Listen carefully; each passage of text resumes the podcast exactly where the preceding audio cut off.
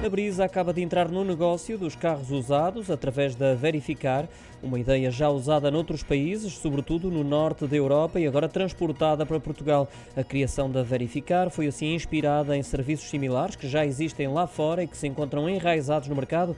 Tem como objetivo facilitar os negócios entre particulares relativamente aos automóveis usados, que representam nesta altura no país mais de 50% das vendas e um volume perto das 300 mil viaturas por ano.